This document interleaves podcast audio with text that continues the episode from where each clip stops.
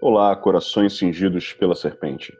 Estamos aqui para gravar mais um episódio de nosso podcast, que é fruto do projeto Sabedoria Arcana, que visa divulgar o conhecimento arcano através de livros, cursos e esse podcast. Aproveite para visitar o nosso site www.sabedoriaarcana.com.br e nosso Instagram, arroba sabedoriaarcana, para acompanhar as novidades. Hoje estamos aqui com um convidado mais do que especial, Fraterror, da abadia Het Hero. Seja bem-vindo, Frater. Muito obrigado, bem-vindo a todos aí, todos os ouvintes, obrigado pela oportunidade. E o meu companheiro de sempre, Lincoln Mansur. Fala, meus irmãos, mais uma vez aqui um prazer estar com vocês aí hoje, né, com o nosso grande fraterror. Infelizmente a gente está desfalcado, a Dílio não pôde participar hoje, mas certamente estará presente no próximo.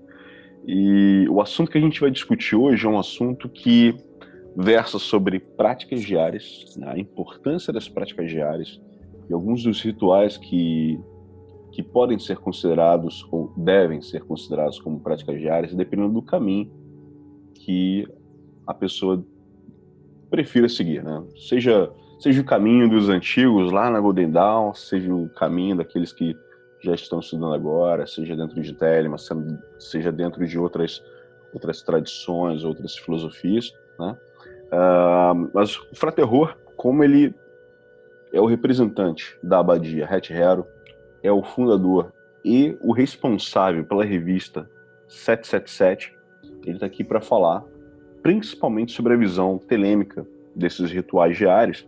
E a gente vai começar contextualizando um pouquinho uh, a origem desses rituais, né, como eles surgem, qual o simbolismo, o significado deles, né, quais as transformações que eles sofrem ao longo das últimas décadas, né, do último século para cá, e como essas transformações geram derivações que estão de acordo com caminhos que são um pouco diferentes daqueles que deram origem a esses rituais. Né?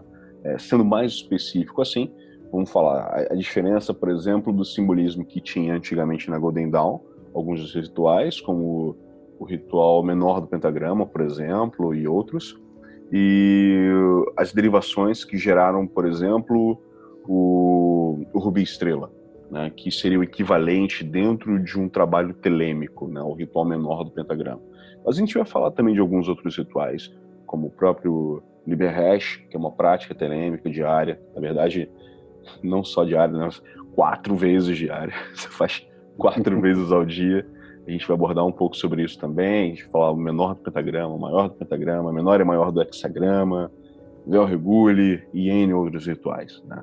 E o Fraterror está aqui para dar uma, uma explicação mais aprofundada, já que ele tem bem mais experiência nesse, nesse trabalho, nesse caminho, e tem e, e como representante de uma abadia telêmica, pode aprofundar ainda mais a explicação dentro do, do, do simbolismo e o significado desses rituais e a importância dos mesmos na prática diária dos estudantes. Ok? Eu queria já começar fazendo uma parte aos irmãos, é, falando o seguinte, que eu sou, senão as pessoas né, vão, vão achar uma coisa que não é realidade. Eu sou co-representante da abadia de Telema. Não sou o representante, sou co-representante e sou cofundador da revista 777. Nessa vida a gente não faz nada sozinho, então tem sempre que deixar isso bem claro. Ah, obrigado pela correção. Vamos lá, eu acho que a primeira coisa que a gente tem que fazer é entender, já que a gente já falou né, de alguns, alguns nomes de, de, de rituais, é, e eu acho que um ritual que é muito conhecido por todo mundo que pratica algum, algum trabalho mágico é o ritual menor do pentagrama. Além de outros, obviamente, como citei antes, é, eu acho que seria interessante a gente entender como esse ritual surge, já que ele é um dos rituais mais conhecidos, né? E como era o simbolismo básico dele, né? Como era considerado é, cada uma das partes, as palavras utilizadas, para que, que era utilizado ou, ou para que ainda é utilizado. Né? Eu gostaria que vocês abordasse um pouquinho esse, esse tópico. Olha, dizem, né, é, os historiadores que é um, um ritual criado pela turma da Golden Dawn. Né? Ninguém afirma ao certo se é a criação do, do Matters ou, ou de algum daqueles outros fundadores. Né? O que a gente sabe, de fato, é que esse ritual utiliza algumas características da, da Kabbalah, né? ou da Kabbalah, alguns nomes é, sagrados dentro da perspectiva da Cabala renascentista, é importante falar, que é bem diferente, né?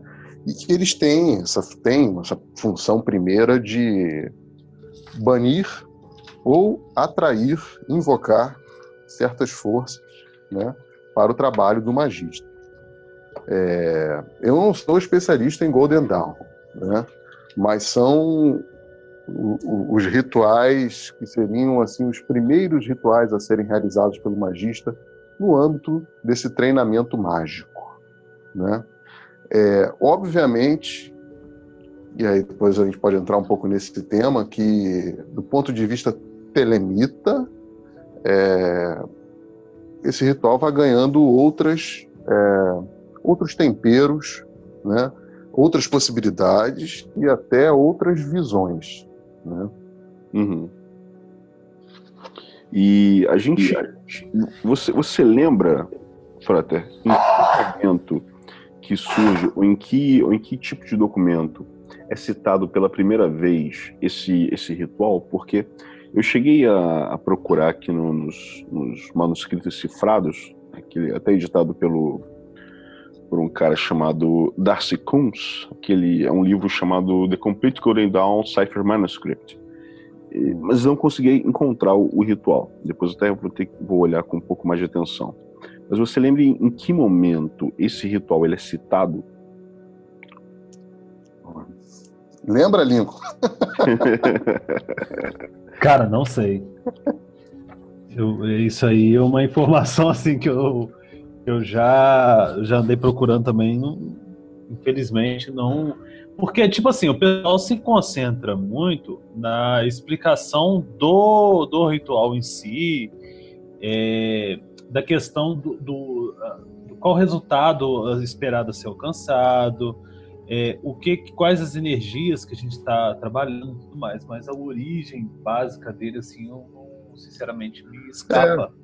Não, porque o que eu já vi é isso. Todo, todo mundo atribui a Golden Dawn. Sim. Né? Ninguém diz quem é o verdadeiro autor. Tem alguns autores, vocês vão ver isso buscando em pesquisas rápidas de internet. É... E até um livro eu já li isso, vou tentar lembrar o nome nesse meio tempo, em que tentam atribuir de alguma forma ao Eliphas Levi. Tá? Uhum. Só que quem conhece a literatura do Eliphas Levi sabe que isso não existe dentro da literatura dele. Né? Existe invocação aos elementares, existe uma série de outras coisas. Agora, essa questão em si do ritual menor do pentagrama realmente é uma coisa que vem aparecer alguns anos depois, né? É, dentro da Golden Dawn. Então, assim, eu não sei te dizer quem criou, da onde veio exatamente. A gente sabe quem começou a reproduzi-lo, né?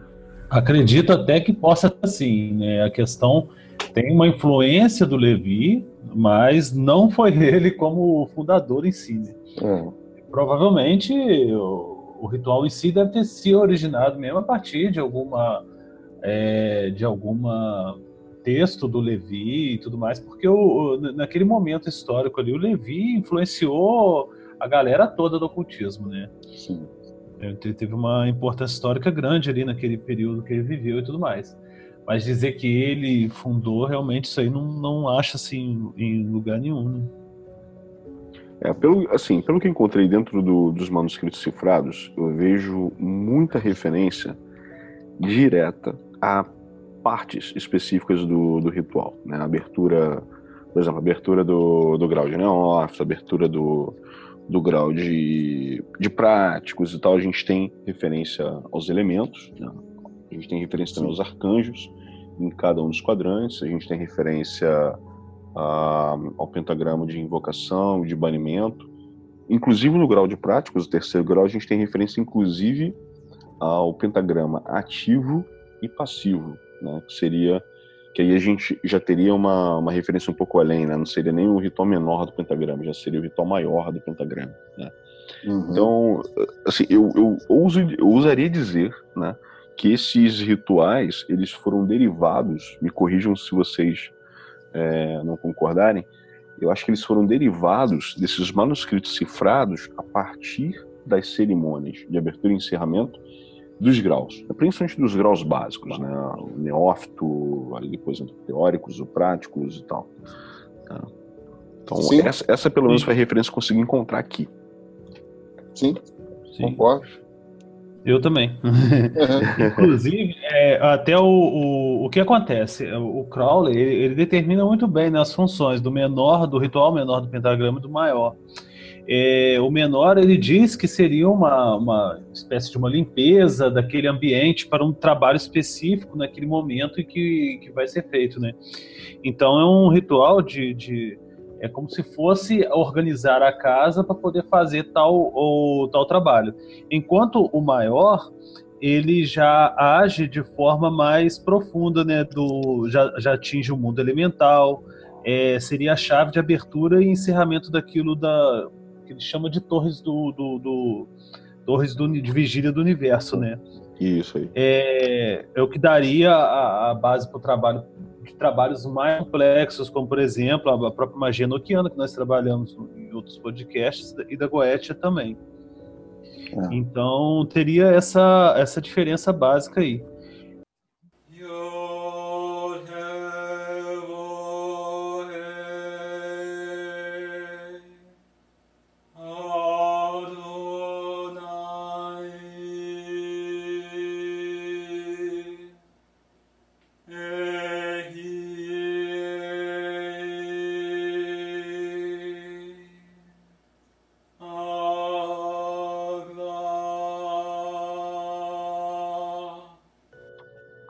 Outra referência que eu vejo também, né, mas aí é muito claro para todo mundo, porque até porque um livro de referência é aquele do o livro A Aurora Dourada do, do Regardier. Né? Lá no livro 4, no volume 3, ele fala, já de início, né, sobre as práticas e as armas alimentares, o ritual menor do pentagrama como uma prática básica a, a ser feita. Né? Mas é, originalmente foram os manuscritos cifrados mesmo com as, as referências dos rituais dos graus. Agora, uma coisa que, já que o Lincoln sim, é, tocou nesse assunto, eu gostaria que vocês explicassem melhor a, as principais diferenças na aplicação do ritual menor do pentagrama e do maior. Para a gente aprofundar um pouquinho mais nisso. Olha, eu, eu até aproveitando e aprofundando, mas puxando antes para o outro lado, não sei se vocês conhecem aquele poema é, O Pentagrama, do Eric Crowley. Né? É um poema feito na época que ele estava na Golden Dawn. Né? É, caso vocês não conheçam, acha-se facilmente no Google, na internet. Né? É, acho que em português ninguém fez ainda a, a tradução e traduzir poema, coisa para poucos, né? Oh. Mas eu posso fazer aqui meio, meio, meio devagar, devagar no sentido tanto de divagação como da velocidade, né?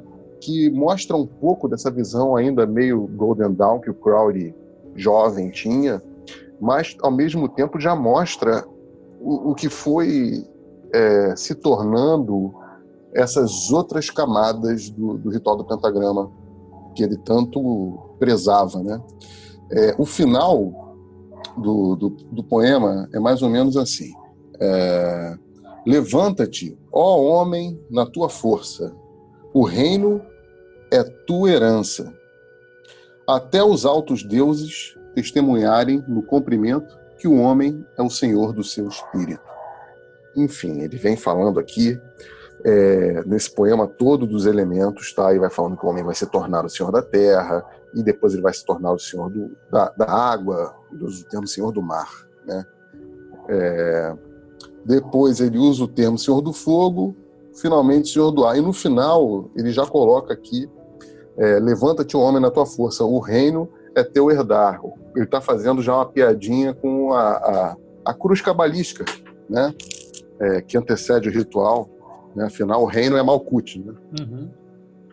E, e, no final ele coloca aqui, esse poema de 1890 Guaraná de Rolha, é, até, os, até os altos deuses testemunharem no cumprimento que o homem é o senhor do seu espírito. Arise, O man, in thy strength, the kingdom is thine to inherit, till the high gods witness at length that man is the lord of his spirit. Ou seja, ele está falando não só já do ritual maior do pentagrama, onde entra o espírito, uhum. né? mas também de uma. Da, da, da eu, eu, posso ver aqui um germen da, da filosofia de Telemann quando ele diz que não há Deus senão o homem. Né? Onde não é que ele rebaixe os deuses, mas ele eleva o espírito humano à sua qualidade divina. Né? Como se todo discurso que ele fizesse é, na realidade, para para esse arquétipo divino e humano. Né? Então, agora voltando ao assunto todo, né, o ritual. é sempre bom a poesia, né, porque ela abre, ela abre os caminhos para um outro lugar e está sempre na nossa cara, que é aquilo que a gente não quer ver.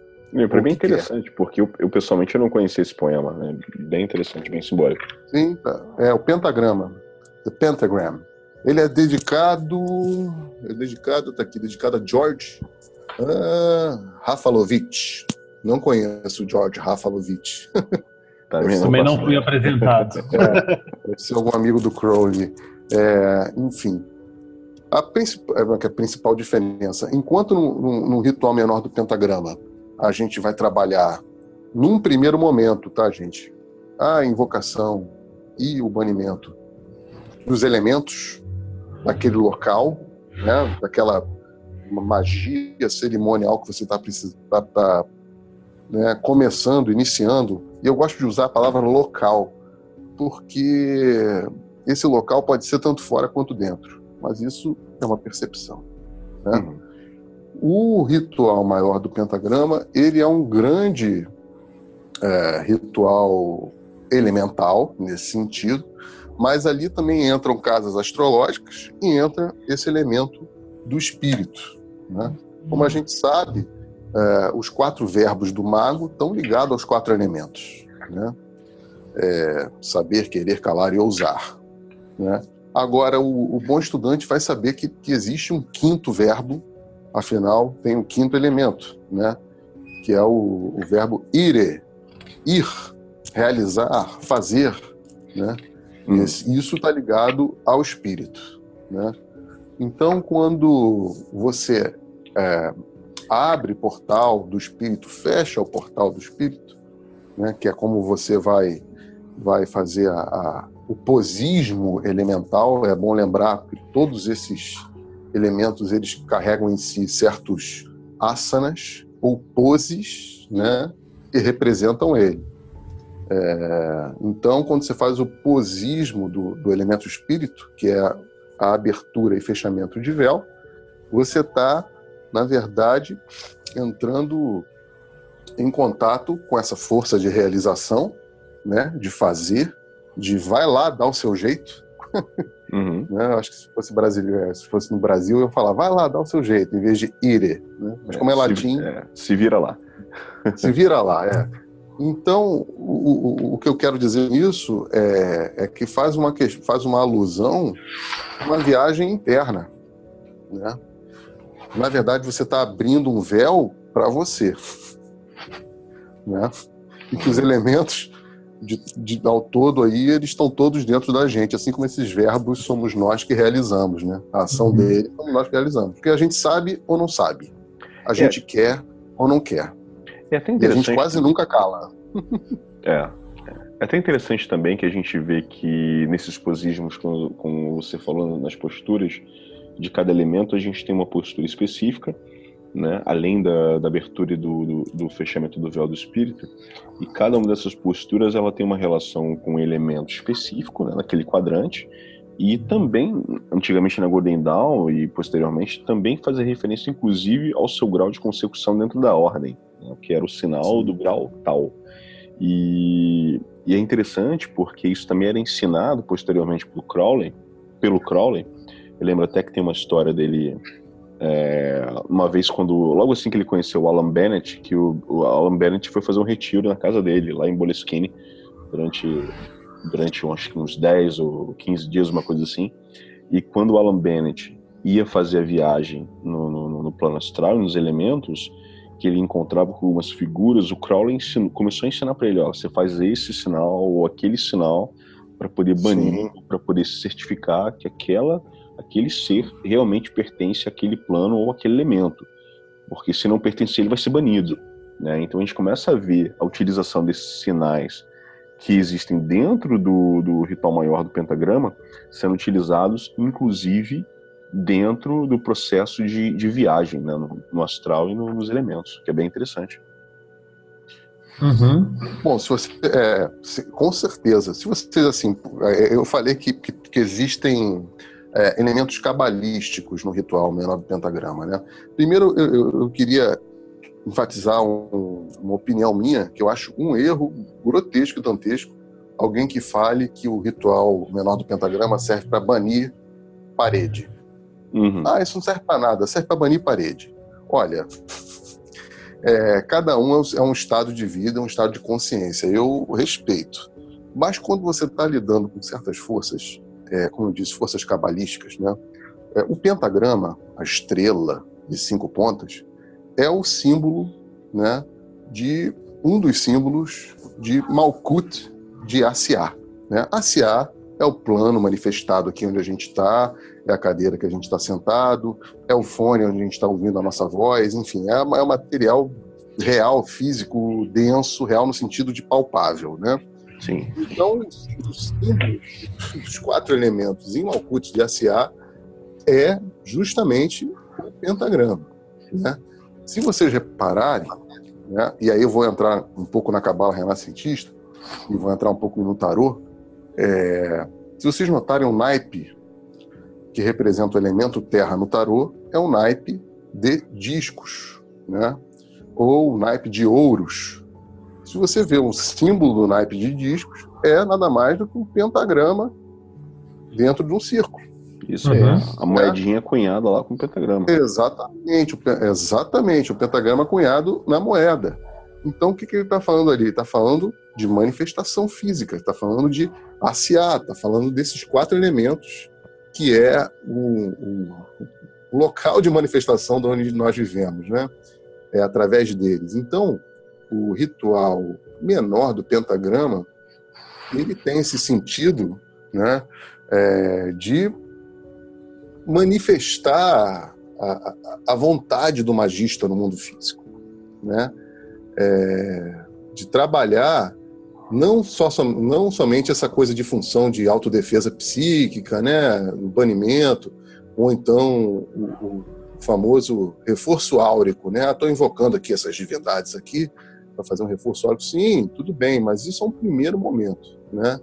Esse segundo momento é, é é para a gente se colocar no mundo físico mesmo. Né? É, é, o símbolo, símbolo do homem e da mulher. Né? É, então, é, o, o, Mota ele usa muito a, a, a palavra, né, a, o conceito da mudança fundamental. Através de rituais, a gente vai criar uma mudança fundamental né, de percepção. O ritual do pentagrama é um desses rituais capazes de criar essa mudança, de, mudança fundamental. Ah, só o ritual? Não, é um ritual de estudo, mas a prática, mas, mas, mas é através do, de uma experiência que você vai realizar a sua é, mudança fundamental, né? é aquilo que vai te colocar a caminho da sua aspiração. É, até porque é. se você pratica aquele ritual ali diariamente, você começa a entender é, qual é o simbolismo dele para te colocar em determinado local no universo, né? Uhum. Você começa a fazer essa mudança, né? Você começa a transformar a sua, sua consciência e fala, não, mas é, o meu local no universo é isso daqui. Eu represento isso daqui no universo. Eu não sou uma folha ao vento ou algo do tipo, né? E essa, essa prática diária, eu acho que, como você falou, né? É o que vai trazer essa mudança interna. Não é algo que vai mudar externamente. Mas quando você muda internamente, você começa a manifestar essa mudança externamente. Né? É, e como você falou, já que o pentagrama é o simbolismo da, da, da manifestação. Né? É técnico, e é, técnico. Como é que é? Ah, esqueci o termo agora. já enrolei a língua aqui. Então, é assim, se a gente pensar em termos modernos, né? O dinheiro, que seria justamente a representação dos do, do discos, né, do, do, da, daquelas moedas cunhadas ali com pentagrama, serve para quê hoje em dia? Para manifestar as coisas. Pô, eu quero um carro, eu manifesto um carro como? É, fazendo, fazendo só ritualzinho? Não. Você pega lá o dinheirinho e compra lá o carro. E o dinheiro é representação de algo. O poder manifestador. Né? O poder de manifestação. Isso que, eu, isso que eu acho que é o mais importante.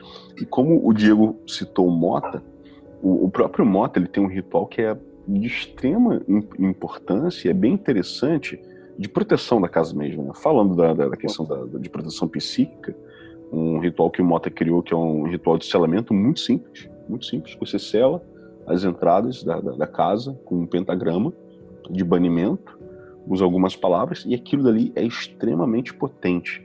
Né? Assim, quem tiver um nível de percepção astral melhor, eu indicaria, faça se souber esse criou, faça o teste. Veja se consegue se projetar para dentro da casa. Se alguém fizer esse ritual, vai ver que não consegue. Né? Sim. Sim, é, com é, certeza.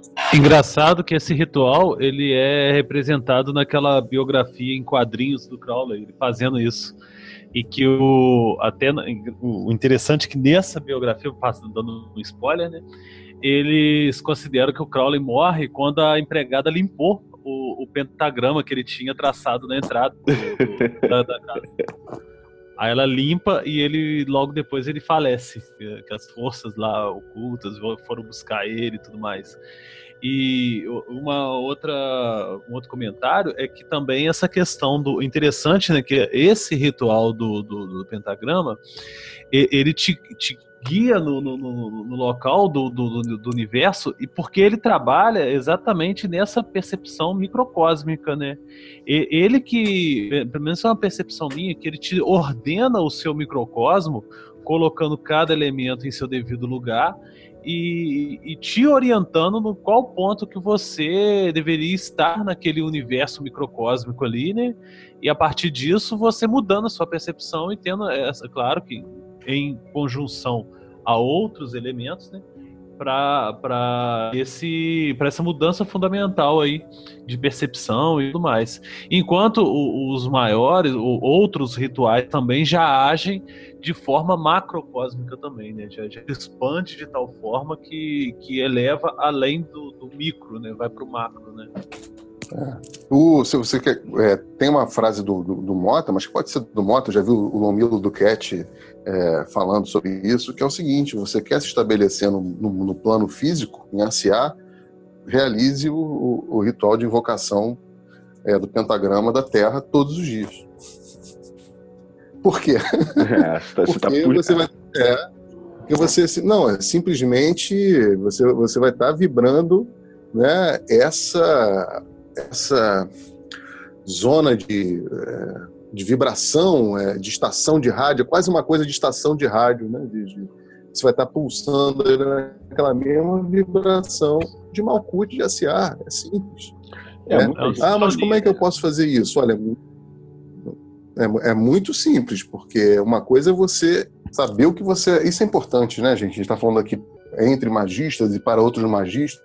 Uhum. É, é, importante a pessoa se perguntar e saber o objetivo e finalidade de por que ela ritualiza. Para que você faz ritual? Por quê?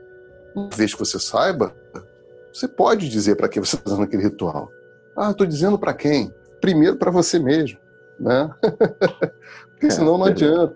A gente não pode fazer nada no automático e não pode fazer porque o Fraterror mandou, é. porque o Crowley falou, porque o Mota disse, esse pessoal está morto e daqui a pouco eu vou estar tá morto também. Né? É, isso que eu falei aqui, de você se estabelecer no plano de ACA, ah, quer dizer, pô, então vou fazer o ritual do pentagrama para ficar rico. Olha, se esse for o plano de manifestação em ACA, boa sorte. Agora, para você se manter, é necessário um mínimo, né? Eu estou falando de manutenção. E ainda assim, ah, isso aí é magia negra? Talvez. Talvez, porque tudo que é egóico é magia negra, né? Mas eu não estou falando para você fazer só isso, estou falando que isso é um começo, né? Sim, sim. Ah, como é que eu vou fazer isso? Como é que eu vou fazer um ritual desse? Ah, eu li que uma vez, por exemplo, quando eu estou fazendo o ritual do pentagrama, eu tenho que mentalizar em certos caminhos da cabala. Isso é verdade? Ué, você pode aplicar técnica né, sobre técnica. Né? Vamos, vamos ser bem sinceros que a magia ela envolve criatividade. Né? A gente não vai ficar seguindo o que está escrito num livrinho e realizar aquilo mil vezes. Se às vezes vem uma intuição, vem uma criatividade, né? eu posso fazer um ritual do pentagrama mentalizando algo que eu desejo muito. Não posso? Por que, que eu não faço? Né? Então entra aí essas, essas questões que eu vou deixar para reflexão do nosso ouvinte, que aí é com ele. é, e tá aí também o Liber 777 para nos ajudar com qualquer outra analogia que a gente precise para poder incrementar o trabalho ritualístico, né? Utilizando qualquer Sim. um desses rituais aí. É, dentro do paradigma telêmico, é, vamos lembrar que, que, vamos falar agora um pouco sobre, sobre Santa Ordem, não posso falar sobre o TU ou outras fraternidades coletivas das quais eu não faço parte, é, a, gente pode, a gente fala que a Santa Ordem ela tem um método científico, né? Ah, mas o método científico não é de se ater à letra morta, e sim de você fazer, realizar experimentações e colocar, gravar essas experimentações, né? Ter um diário sobre delas, né? Sim. Que aí o experimento vai se tornar uma realidade, vai se tornar um sucesso, mas para quem? O experimentador, né? Não para se não fosse isso, o, o Crowley não lançava o Liber 777, né? É, essa, é verdade. Essa questão é toda pessoal, né? A magia é muito pessoal e, e individual. Não, não, é, ela toda trabalha no, no consciente de cada um, né? Então é, é, é, bem isso aí mesmo. E é aquele lance, se der merda, temos o. A gente parafra, é, parafraseia o Raul Seixas, tente outra vez. Exatamente. Raul Seixas com Marcelo Ramos Mota, hein? Exatamente. É. Isso aí, isso aí, verdade. É, nós que somos dessa, dessa linhagem do Mota, a gente sabe, vocês acabaram de falar do ritual aí que ele, que ele criou, a gente sabe que ele era muito experimentador e existe uma literatura a, a, a respeito disso, né? de você utilizar essas forças para, para determinados fins. Né? Por exemplo, sempre me pergunto, ah, eu tive uma, uma visão astral, eu saí em corpo, eu fui atacado, eu vi umas figuras e eu fiz o ritual do. Eu fiz o pentagrama do, pentagrama de banimento e, e não adiantou. Aí eu sempre pergunto, ah, é? Pô, que chato, hein? E o que aconteceu? Aí a pessoa conta a história, não aconteceu nada, aconteceu algo terrível. Mas aí fica aquela pergunta técnica. Qual pentagrama que você fez? Uhum. Isso aí. Né? É, ah, eu o, fiz qual da terra. você usou, né? É, eu fiz o da terra, mas não é o da terra. Né? Mas isso é, é, Enfim, ninguém é obrigado a saber, mas praticando mais, a pessoa vai e praticando e estudando, a pessoa vai descobrir qual é.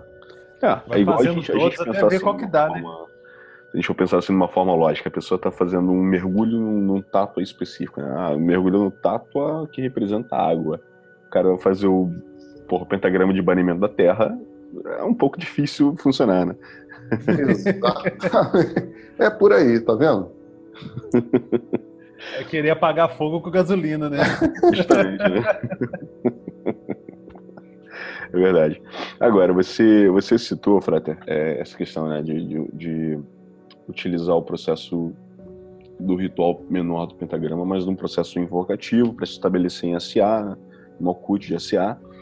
É, um outro, assim, a gente poderia também citar um outro exemplo, por exemplo, quem trabalha, um escritor, né? o cara quer escrever, o cara está com bloqueio, quer ter um nível de criatividade e tal, pô, faz o ritual menor do pentagrama invocando o ar, né?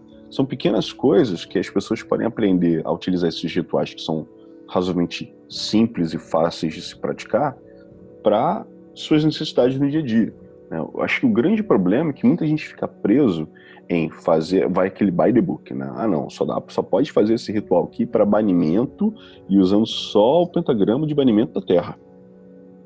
Aí a pessoa fica ali, porra, estagnada e, e aí cria essa situação que você citou lá no início, né, que é o quê? Ah, não, esse ritual só serve para banir parede.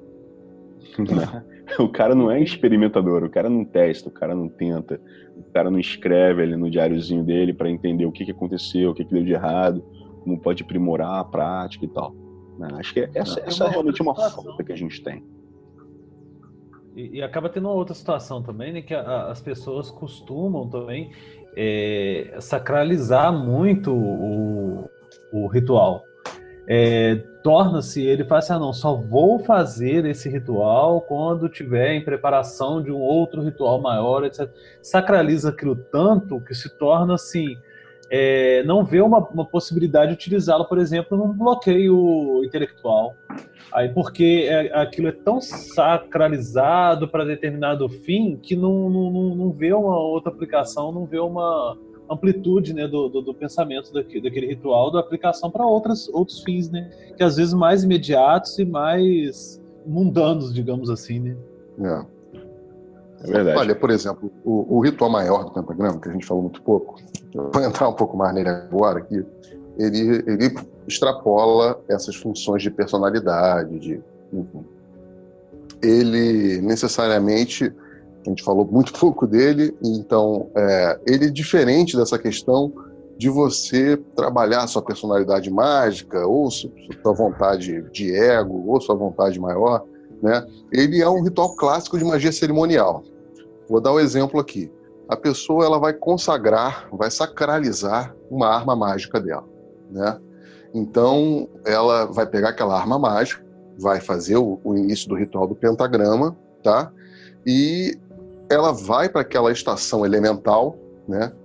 Sei lá, estação do fogo.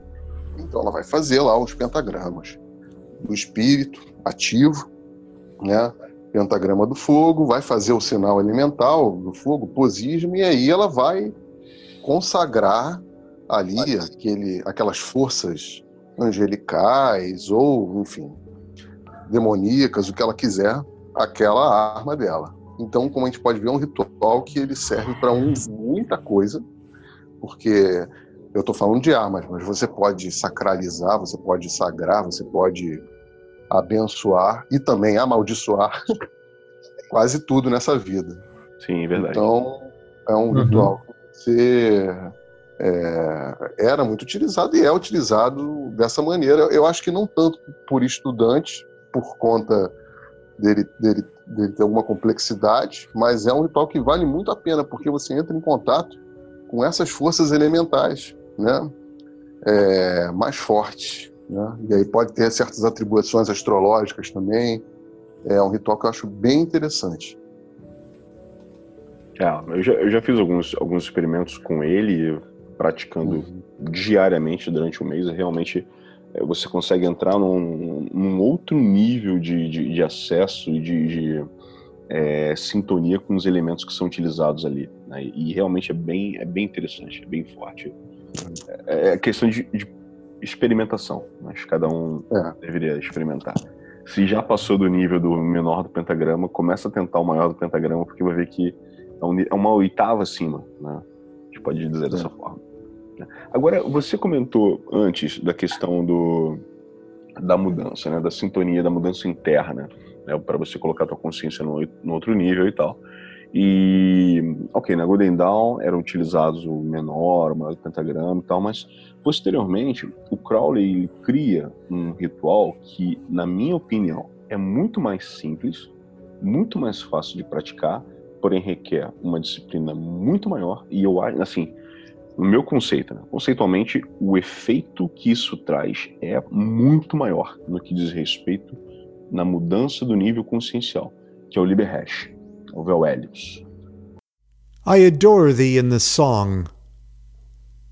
I am the lord of Thebes, and I the inspired fourth speaker of Mentu.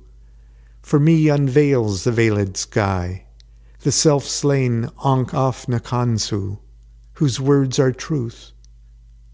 I invoke, I greet thy presence, O Rahur Kuit. Ah, seria interessante a gente falar um pouquinho sobre isso também, já que ele traz justamente essa mudança de paradigma na quebra que existe entre, entre Golden Dawn e posteriormente o trabalho feito pelo Crowley. É, isso aí é. Aí a gente já começa a entrar na, na, na parte telêmica mesmo da, da questão, né? Da coisa toda. O, o, o Mota, né? Adorava essa coisa do, do esse ritual do Liberrest, porque ele achava isso que você falou, propicia a, a, a mudança fundamental. Mas o primeiro ritual que ele falava para as pessoas fazerem é um ritual da vontade. Ah, né? declaração da vontade, isso aí. Exatamente. É. Né? É... Por quê? Vamos dizer, ah, muita gente diz, ah, esse ritual é um ritual chamariz, é para a pessoa chamar a atenção de Telemann. Imagina, do nada você está comendo, aí do, o cara do lado bate na mesa, né? né? Bate na mesa e, e, é. e, fala: faz o que tu queres, vai ser tudo da lei. Aí os outros, qual a tua vontade? Minha vontade é comer. Para quê? Enfim, não é uma coisa de publicidade. A questão de dizer a vontade é de você começar a sintonizar aqui as suas ondas de frequência do radinho com uma vontade que é sua, mas que ela não é egóica. Né? Então, é, esse é um sentido, né? Você começar a, a, a fazer a mudança ou a passar por esses, é, por, por essas barreiras que nós mesmos, que nós mesmos criamos, né? Que a gente tem uma barreira, enfim, de percepção, a gente tem uma barreira de personalidade a gente tem uma barreira espiritual, né? A gente criou essas conchas ao nosso redor. E eu acho que qualquer iniciação, e é independente de Telemann, independente de qualquer Aeon que seja, a iniciação é você ir aos poucos tirando essas barreiras, essas conchas e realizando esse mergulho interno. Né? É, eu acho, eu acho que esse processo da declaração da vontade ele tem um, um, um impacto psicológico na gente que é muito importante e a gente pode traçar um paralelo quando você, por exemplo, você planeja uma coisa na sua vida, mas você nunca fala para ninguém. Né? E é diferente quando você planeja algo e você é assertivo e claro e expõe isso para as pessoas. O meu objetivo na vida é esse daqui. Então todo mundo sabe. E todo mundo. É, assim, não vou dizer todo mundo, vamos dizer que o universo de alguma forma ali vai, vai, vai se ajustar para que você encontre ali o teu caminho, né, para você chegar naquele teu objetivo. E na minha opinião, essa declaração da vontade é justamente isso. Você está declarando que o teu objetivo de vida é a consecução da grande obra. Quando você declara isso abertamente, você começa a mudar, né? É como você falou, né? Você sintoniza ali as ondas do teu radinho com aquelas ondas ali, com aquelas correntes que vão te levar para essa consecução. Seja de forma fácil ou de forma difícil, mas você está declarando abertamente e de forma clara que a tua, a tua vontade é aquela consecução. Coisa que muita gente não declara, né? Muito magista pratica e tal, não declara qual é. Ah, não, pô, meu objetivo é esse daqui. Ah, não, por que você está fazendo esse ritual? Ah, tô fazendo porque meu instrutor mandou. Não, foda-se o instrutor, você tem que fazer porque você tem um objetivo naquilo ali. Entendeu? É. Não o instrutor que vai, que vai ficar pastando ali, porra, 18 anos, 20 anos, entendeu? Você vai ficar pastando. Então, né, a declaração acho que é, como o Frater falou, é, é o, era o primeiro passo que o Mota é, definia como prática. E lembrando que o próprio Crowley ele fala né, da, da importância da declaração da, da vontade no Magic, no Magic Without Tears. É, Magic Sem Lágrimas, né? Que a gente lançou, então vamos aproveitar e fazer o jabá. É, o, ele, em um capítulo ele, ele fala né, que uma das práticas essenciais é a declaração da vontade. Porque é ali é onde você começa né, a, a, a ter consciência do que você tem que fazer, do que você tem que realizar e tudo mais. E, e com mais tudo isso aí, né, que foi dito aí a, a, respeito dessa, desse importante ritual aí. É, lembrando que esse livro ele é o beabá para quem está começando. Né? A ideia do Crowley quando escreveu esse livro era realmente ser uma cartilha, um abecedário ali para quem está começando no trabalho mágico. Então essas dicas que ele, que ele dá no livro, inclusive essa da, da declaração da vontade, é para quem realmente está começando. Não é Pô, ok, tem coisa ali para magista avançado? Oh, tem, obviamente, mas o foco não é esse. O foco é, é o iniciante. Eu acho que foi a obra mais didática do Crowley nesse aspecto. Sim. É. Gosto é, muito. É, é bem, é, em breve, em breve, o segundo volume será lançado também. E voltando a falar aqui é. do, do, do Vel Helios. Fazendo aqui agora um, um momento merchan, né? Pode, Olha, eu, eu, não li esse livro, mas a minha filha leu, ela gostou muito desse livro. Para a gente, muito bom a edição de vocês aqui. Né? Pô, muito obrigado. Muito bom. Eu estou ansioso pelo segundo volume. Servimos bem para servirmos sempre. Nós também, também estamos bem ansiosos pelo segundo volume também. o volume de trabalho também não é pequeno. É. Mas tá valendo a pena, tá valendo a pena. É. Bem, a gente tá falando do, do, do Liber Hash. O Hash, isso. Né? Que é um ritual maravilhoso, né? Um ritual diário. É, quem não conhece, ele é todo o material de, de Telemann ele é facilmente encontrado no Google, né, na internet, enfim, vários sites, porque Crowley tinha várias máximas, né, e uma delas é que o mistério, quer dizer, não são deles, mas umas eles usava, né, o mistério é inimigo da verdade. Então, todo o material telêmico está facilmente encontrado via internet, e um deles é esse ritual que é o, o, o, o ritual do Liberhash, né, que é um, um, representa o nascimento da alma, né, atra, atraída pelo sistema solar. Né? É, fala muito da, dessa conexão, né? por exemplo, o hash é uma letra hebraica, né? que significa cabeça, é isso. Mas ela é atribuída, por exemplo, ao 19 ato do tarô, que é o hum. Sol. Né? Então, é, como próprio, a própria intenção diz, né, é, é essa atração ao sistema solar. Né? Eu, é, é, se vocês derem uma lida no hash aqui enquanto a gente fala e conversa, vocês vão ver que, que são é, é a adoração telêmica ao sol. Né? Quem é praticante de yoga tem lá uma asana de adoração ao sol. Né? Então, os telemitas eles também têm a, as quatro adorações do sol. Né? Um primeiro momento dessa, de, dessa prática é, obviamente, a disciplina mental. Porque, como o irmão Luiz falou, né, você tem que fazer aí quatro adorações. É o nascer do sol, é o, é o, o sol pungente e potente do dia, né? é o, o ocaso do sol, é meia-noite, é, é, perdão, seis horas da tarde, e o sol oculto, né? o sol morto, que é o sol da meia-noite. Né? Mas, de qualquer maneira, óbvio que existem aí segundas, terceiras e quartas intenções nesse ritual, né? Sim, Tem essa sim. questão de você se colocar como sol, que nada mais é você se colocar como centro do seu próprio sistema. Mas é, eu lembro que em Liberalis também, Crowley fala muito sobre essas quatro é, adorações do sol, então fica aqui uma outra dica de pesquisa para vocês.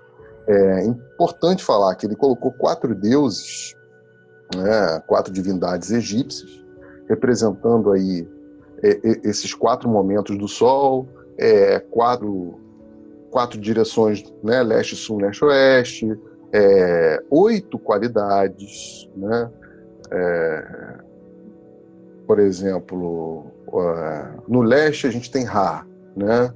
É, qualidade, as qualidades são ascensão ou levante, né? E força. No sul tem Rator, qualidade é triunfo e beleza, né? No oeste é Tum, crepúsculo e alegria. É, no, no norte é Kefra, refúgio, é, mistério ou silêncio. Então, vale a pena que cada um estude eh, essas qualidades e, e, e, e saber dentro de si quais delas você manifesta. Né? É interessante também que a gente vê que essas qualidades elas, elas estão alinhadas com cada um dos quadrantes, né? E cada um dos elementos também, se a gente for parar para pensar numa analogia, inclusive com o ritual menor do pentagrama a gente poderia dizer que existem analogias, né? É, não, não é da mesma forma, ele utiliza um outro panteão, ele utiliza o panteão egípcio, uma outro, um, um, outro significado, mas a gente consegue encontrar ainda assim analogias interessantes. E um outro, uma, algumas discussões que eu vejo por aí, em, em listas, em Facebook, whatever, é a galera falando, ah, mas pô, eu preciso realmente fazer seis da manhã, meio-dia, seis da tarde, meia-noite, ou eu posso fazer quando acordar, quando for almoçar, quando, no final da tarde e antes de dormir, né? Porque é, eu vejo que a gente, obviamente, né, de um século para cá, a gente tem um, um uma diferenciação muito grande no que diz respeito à flexibilização das práticas, principalmente as práticas mágicas, né? Se a gente olhar assim há um século atrás, a galera levava aquelas regras ali à risca, né? Enquanto que hoje em dia a galera quer uma flexibilização maior. Ah, não, vou fazer só. Não quero acordar às 5 e meia da manhã, quando o sol está quando o sol tá nascendo, vou deixar para fazer 8 da manhã quando eu acordar. Né? É, é, seria interessante entender um pouco, um pouco disso também, porque tem a questão da disciplina. Né? Até que ponto a, a, a gente pode flexibilizar algumas regras e até que ponto a disciplina é importante, porque existem outros objetivos por detrás disso. A bola está para vocês. É, o, existe até aquela situação, né, do, do assim, expandindo um pouco a discussão, é, corte a varinha da moreira, do galho virgem da moreira, numa lua, tal, etc. Então, antigamente é bem punk você conseguir cumprir todas as, as determinações do, é, do, do, do, ritual e tudo mais como mandava, né? Hoje em dia tem-se muito essa discussão, né? É, de até que ponto é, o paradigma é meu ou externo e tudo mais. Então, é, houve uma, uma abertura de possibilidade dessa, dessa flexibilização, né? mas quem pode responder isso melhor, eu acho que é o, o, o Fraterror, né? Olha, eu, eu, entendo a problemática do mundo contemporâneo, mas eu, eu gosto de pensar assim. É, eu sou um cara, como vocês viram aí no começo do programa, que gosta muito de poema, poesia, né? É, você, para escrever um, um para você escrever um poema sujo do Ferreira Goulart, ou um, um poema do Quintana, ou do Mário de Andrade, ou do Carlos Drummond de Andrade, enfim. Ah, é importante que, que todo, todo poeta, antes de escrever isso, saiba dominar muito bem a fórmula do soneto. Quem não consegue escrever soneto não vai conseguir escrever poemas mais ousados, né? É, inclusive, no, nos conselhos a, a, aos poetas que, que, que tem, que eles dão, é pratique o soneto. Né? Então, esse é o conselho que eu dou ao magista. Pratique o ritual de acordo com o que ele está falando, porque a natureza não dá saltos, né? E como é que você vai se privar daquelas percepções maravilhosas que só disciplina é capaz de te dar? Né? Sem disciplina não tem magia. Ah, mas a magia do caos. O magista do caos ele é bastante disciplinado naquilo que ele se propõe. Né? É, então, assim, sem disciplina não tem magia. Nem é do caos. É, existe, uma, é, existe uma ordem dentro do caos, né? É, não, total. As pessoas têm, tendem a ter essa, essa, esse preconceito, né? Sim. Então, é, domina o soneto primeiro, é, eu também botava o despertador, acordava, fazia, e porque, por exemplo, eu, por conta da minha profissão, ia dormir às vezes três horas da manhã, quatro horas da manhã, né? Então, quando ia dormir às cinco, eu, eu me forçava a ficar acordado um pouco, fazia lá o do nascer do sol e capotava, né? É, tem um vídeo meu no YouTube contando uma história que as pessoas acham que é piada, mas é real. É, seis horas da tarde, a hora do, do sol. eu estava numa passagem de som, é, para os ouvintes que não sabem, eu sou músico, né? Estava é, numa passagem de som e, deu a hora, rapaz, eu saí do palco, procurei, procurando um banheiro, esses banheiros de local de evento, uma coisa meio pública assim, sabe, aqueles containers enormes. Entrei lá, fechei no cabine e comecei a fazer o, a adoração ao tema, né, que é Tum, né? É, aí eu falava lá meio baixo, Tum, Tum, Tum, te adoro, Tum. E eu estava no Nordeste. Aí o cara tinha alguém no banheiro do lado, eu não sabia que tinha. Ele começou a cantar lá, oi tum, tum, bate coração, oi tum, coração. Isso foi maravilhoso. Então, quer dizer, se eu não fosse verdade. o Caxias, nunca teria passado por isso. É verdade, é verdade se percepção nenhuma eu tiver, só essa aí para mim já valeu, né? Porque é importante salientar que o caminho totemêmico, as pessoas tendem a achar, ah, magia negra nada, é um caminho de alegria. Se não tiver alegria, não é telema. É porque também a gente passa muito por uma mercantilização da, da espiritualidade, né, cara? É, tipo assim, ah, a gente tem que construir determinada ferramenta mágica, independente de qual de qual trabalho espiritual que esteja sendo feito, né? É. Aí, cara, aí você vai lá na, na, na, vendinha da esquina, acha, ou então no Mercado Livre da Vida aí, e acha lá já pronto. E, e você compra aquilo pronto e fala, pô, isso aqui tá ótimo, vai aqui mesmo e, e pronto. Isso independente, desde o do, do, do candomblé, né, que já compra lá. Que aí um amigo meu, um pai de santo amigo meu, falava que no futuro eles vão estar tá fazendo é, oferenda de caldo quinó, vão estar tá cortando o caldo quinó lá e oferecendo pro, pro, pro, pro orixá, né? É. E, e, e, tanto isso quanto na, na, na própria, no, na própria magia, com, tudo mais. A gente já compra os negócios prontos e então, aí isso parte também para os rituais que a gente acaba achando que ah, é, tudo é válido, se, tem, se, se dá para adaptar naquilo, dá para adaptar nisso também, tudo mais. Não é bem assim, né? O certo é fazer o negócio como manda o figurino e depois, depois que você domina o básico, aí você aí sim pode se abrir, né, dentro de certas certos limites, né? Uhum uma adaptação para aquela realidade que se apresenta no momento. Né? Fruto de uma percepção vinda da experiência. Exatamente. O próprio Mota dizia que tem momentos que você, é, quando não dá para fazer aquilo abertamente, publicamente, você para, faz o sinal de silêncio e internaliza aquilo dali mentalmente rapidinho e continua. Eu tô no meio da rua, tô lá no ônibus lotado, deu seis horas da tarde, pô, eu vou ficar lá no meio da rua, lá, nem um doido lá fazendo adoração não dá. É. Vai, no mínimo, vai aqui, aqui na minha cidade tinha uma, uma pessoa que ficava responsável por catar os doidos na rua antigamente. Vão chamar essa pessoa e vão me carregar junto.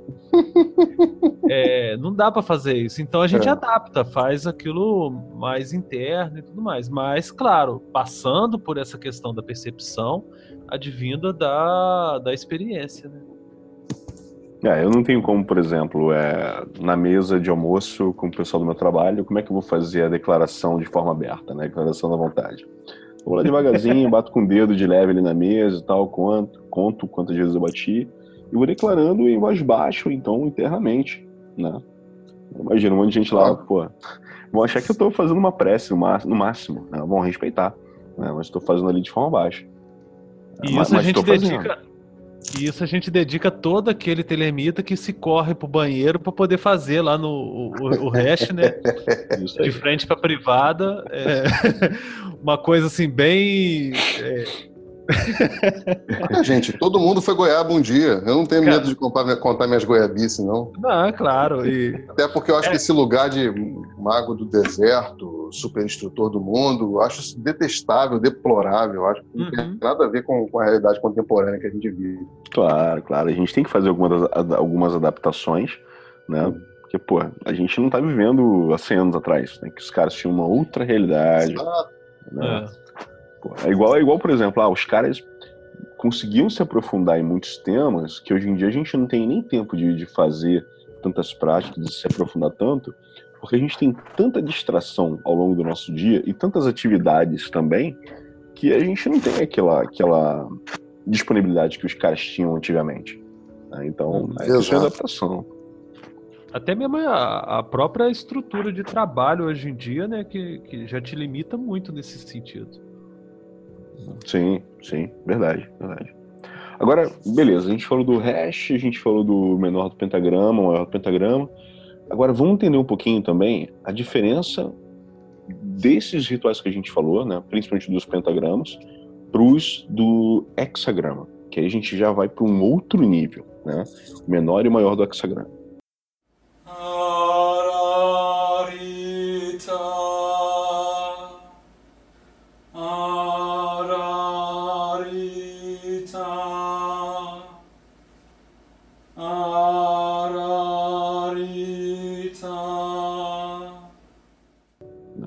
A gente também percebe que esses rituais eram utilizados dentro do Golden Dawn, eram práticas feitas dentro de alguns graus, né, práticas mágicas diárias, mas é, quando a gente pratica esses rituais, a gente lida com outras energias, né, um outro nível.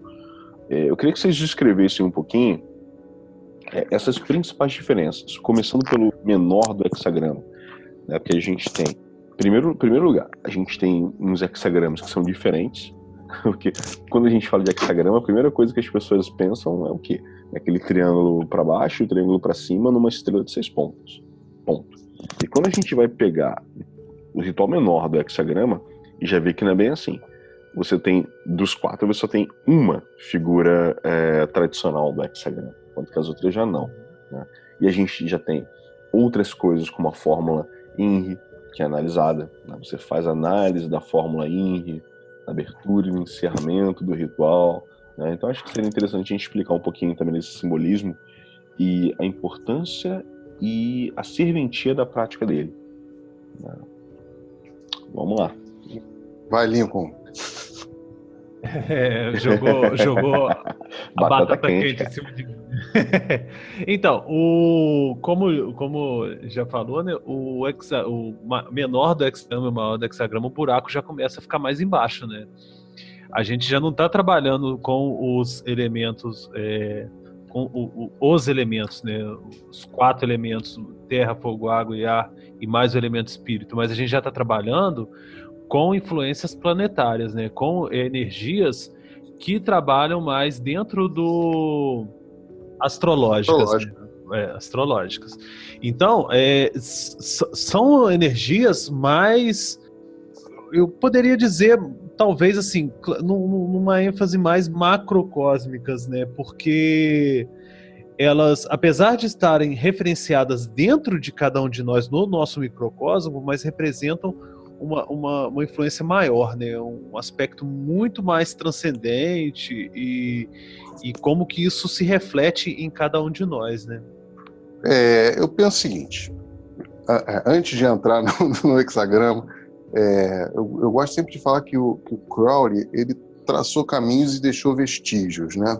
Então tem certos libres dele que comentam certas percepções a respeito dos rituais. Eu não ia me perdoar se eu não fizesse isso. Né? Então, eu vou dar uma dica para vocês e já vou entrar com essa mesma dica falando do hexagrama. Tá? É, quando Crowley fala sobre o, o, o, ritual da vontade, por exemplo, e os pentagramas, maior, menor, e depois até entrando aí Liber 25, Liber 5, é, é muito importante a gente dar uma, uma lida no ensaio dele, O Dever. Né? É, por quê? Porque certas percepções dali são frutos desse ritual. O resto é muito importante que todo mundo dê uma lida no passando do velho ao novo Aeon, né? porque vai te vai te, te situar, né, de certas finalidades desse, desses rituais, né? E falando agora do, do nosso ritual do hexagrama, né, é, tem o Liber Ararita, porque a principal fórmula que a gente se trabalha nele é o ararita, é a fórmula ararita, né? É, que é um nome divino, na verdade é um é um, é um noctarion, né? No, é isso? Nota, notaricon. É um notaricon. Notaricon. Notaricon, né? É, ararita, cadê? Deixa eu dar Uno é o seu princípio, una é a sua individualidade, sua permutação é una. Né? Isso é o que quer dizer o ararita. O INRI, o próprio nome já diz, né? Yod Nun Resh Yod, é uma fórmula Rosa Cruz. Então, ah, mas o que é a fórmula Rosa Cruz? Aí, por favor, cada um vai ser estudar, não vai ser eu que vou falar o que é a fórmula Rosa Cruz aqui. Né? Mas a Rosa Cruz é aquilo, é a cruz é o corpo humano, né? A rosa é aquilo que tudo se, se almeja, que tudo se todo mundo aspira, né? Mas também a junção do falo com actês e, e por aí vai, né? Então, a Fórmula Rosa Cruz, ele tem por, por seu expoente ritualístico o ritual do hexagrama, né? É, se a gente, eu vou, já vou passar para você, Luiz, mas se a gente prestar atenção, eu gosto muito de usar esses rituais dentro desse sistema cabalístico, né? No ritual do hexagrama, a gente lida com planetas, energias planetárias, né? ou seja, seus gênios, né? os seus príncipes, arcanjos, enfim. Você estando na árvore da vida, né? no, em Asiá, Olan Asiá, né?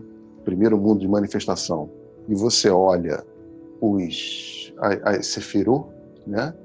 você vai ver planetas.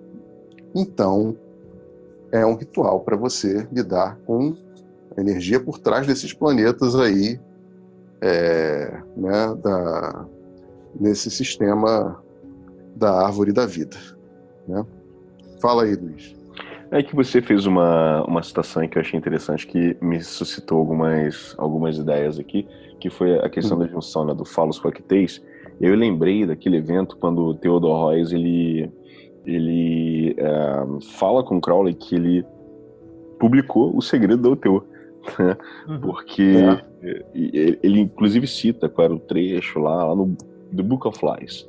Né? Uhum. E aí a gente tem um, um, capítulo específico do The Book of Lies, que é o capítulo 69, que, pô, é... coincidentemente, 69, né? E se chama A Senda para o Sucesso e a Senda para Chupar Ovos. Por que será? Né? É. e aí ele fala assim: Este é o santo hexagrama. Precipita-te das alturas, ó Deus, e com o homem te integra. Precipita-te das alturas, ó Deus, e com a besta te integra. O triângulo vermelho é a língua descendente da graça. O triângulo azul é a língua ascendente da oração. Né? E posteriormente, isso também vai dar, vai dar origem, a gente vai falar um pouco mais à frente, à transformação telêmica do ritual do hexagrama, que é o Safira Estrela. Sim. Que é a versão telêmica do ritual do hexagrama. Né? Que versa sobre essa fórmula ararita. Que é, é bem interessante isso.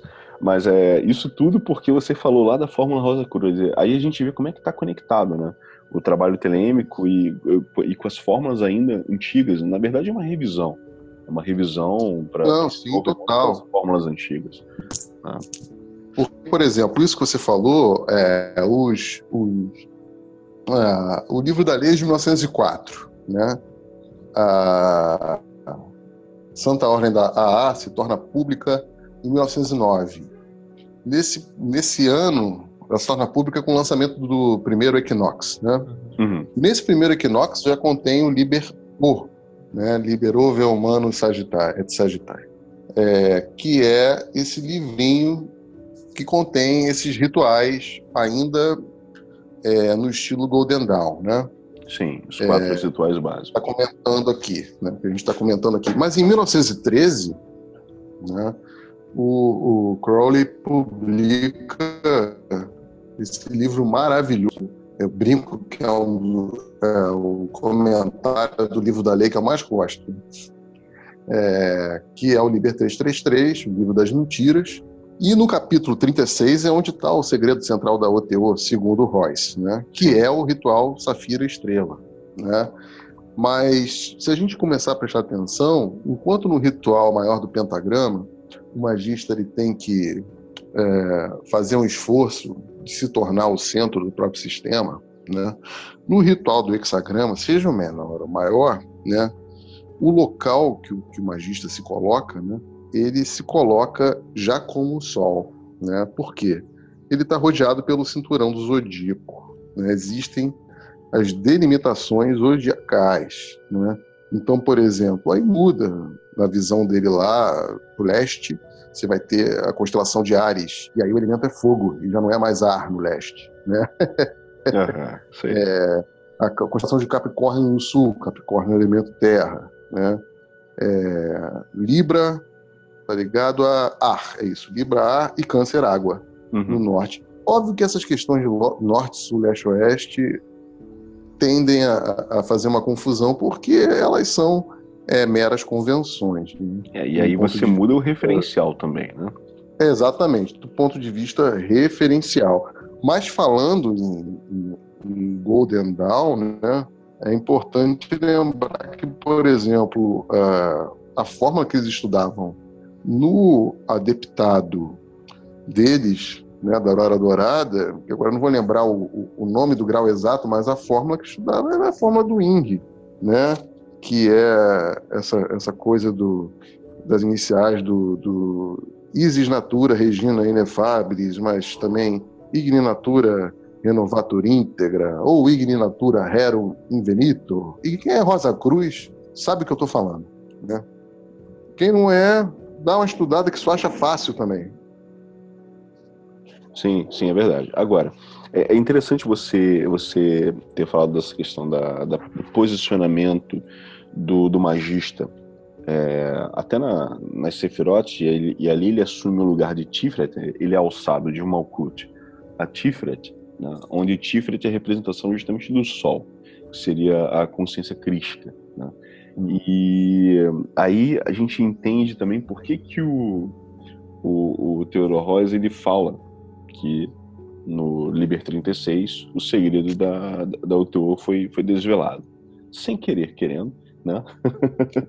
Mas aí, é, e, e, aí a gente vê realmente que o segredo da UTO basicamente é o quê? É através daquelas práticas alcançar a consciência crística, alcançar o estado do Cristo.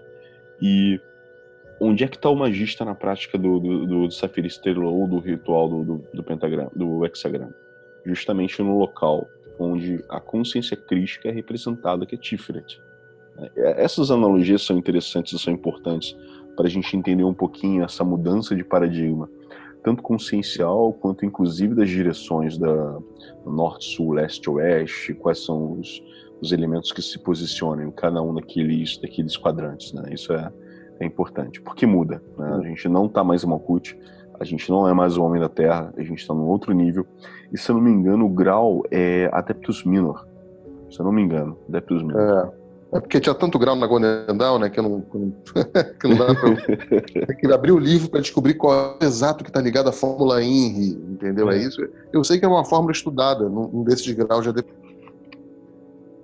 E o, o, interessante também, né, é que a gente vê com tudo isso quão complexo que é o, o, o sistema, tá né? o, o, sistema mágico, quanto complexo que ele se torna, que até mesmo um, um, ritual que seria de uso diário, ele, ele se apresenta como, como algo que já muda totalmente o paradigma e a visão de, de que você tem de onde você está exatamente, né? É. E eu confirmei aqui, é o Adeptus Minor mesmo. Ah, dentro, do, é, dentro do cerimonial do grau, né, é, é apresentada a, a história do Christian Rosenkreutz e a fórmula, a fórmula INRI é analisada.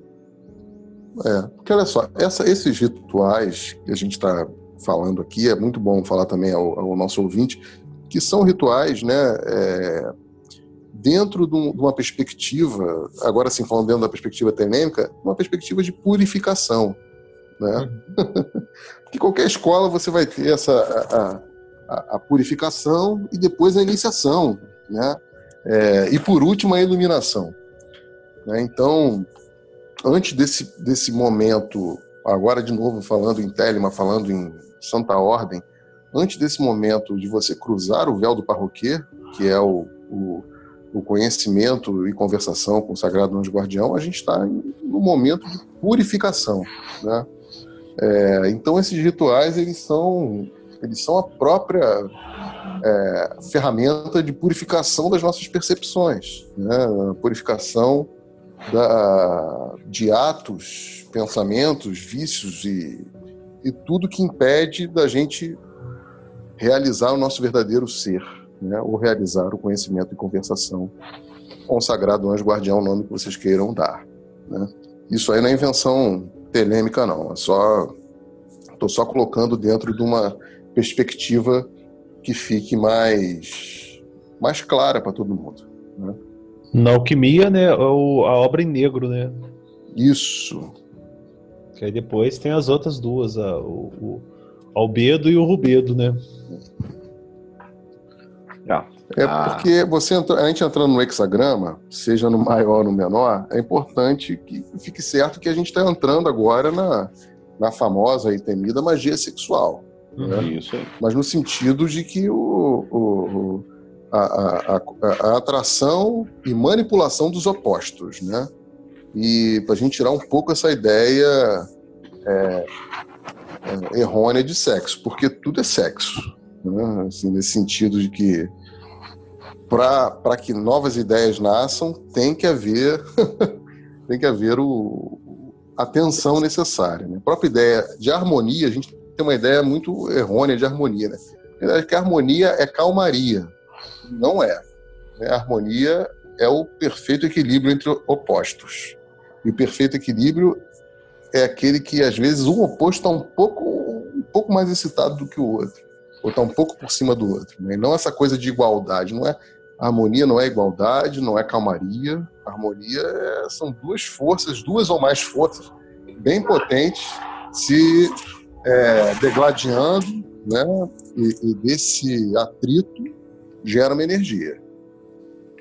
É uma tensão que gera uma certa luta, né? E essa luta isso. que vai trazer essa essa conciliação em algum momento, né? Eu acho que isso é muito bem representado pela carta, pela temperança, né? Aquela aquela Sim. carta do, do, do tarot de Tote, né? onde tem a águia branca e o leão vermelho.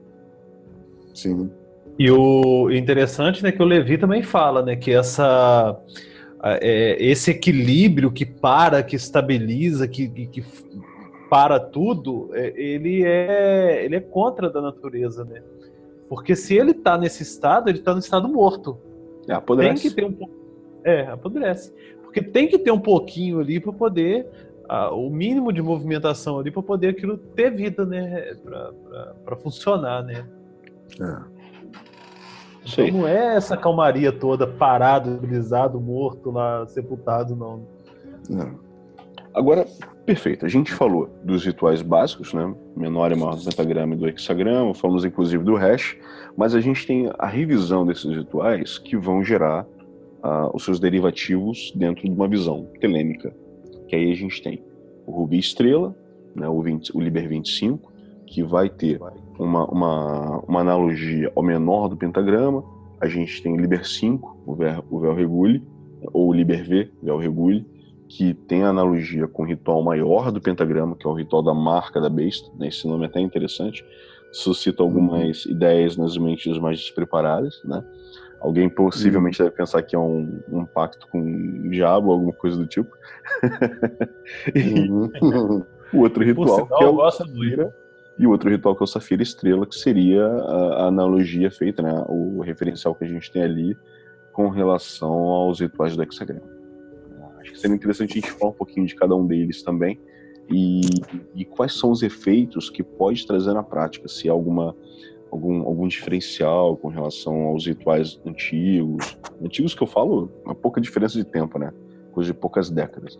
Mas ritual, os rituais que estão mais ligados, digamos assim, ao velho Eon, né, que utilizam algumas nomenclaturas ligadas ao Velho On, e esses rituais que estão mais é,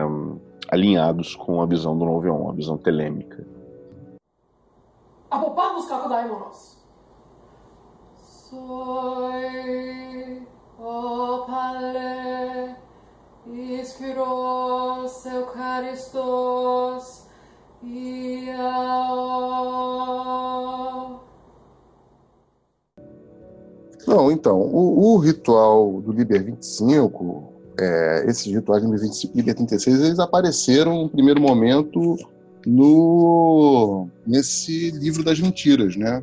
Uhum. Do Crowley, no Liber 333, né? É, ele conta que o Liber 25 foi um ritual que ele criou, que é o Rubi Estrela, né? Que é um ritual do pentagrama que ele criou para se defender de um ataque mágico que ele estava, enfim, sendo so, sofrendo nessa época aí de final da Golden Dawn, essa, uma certa baixaria aí.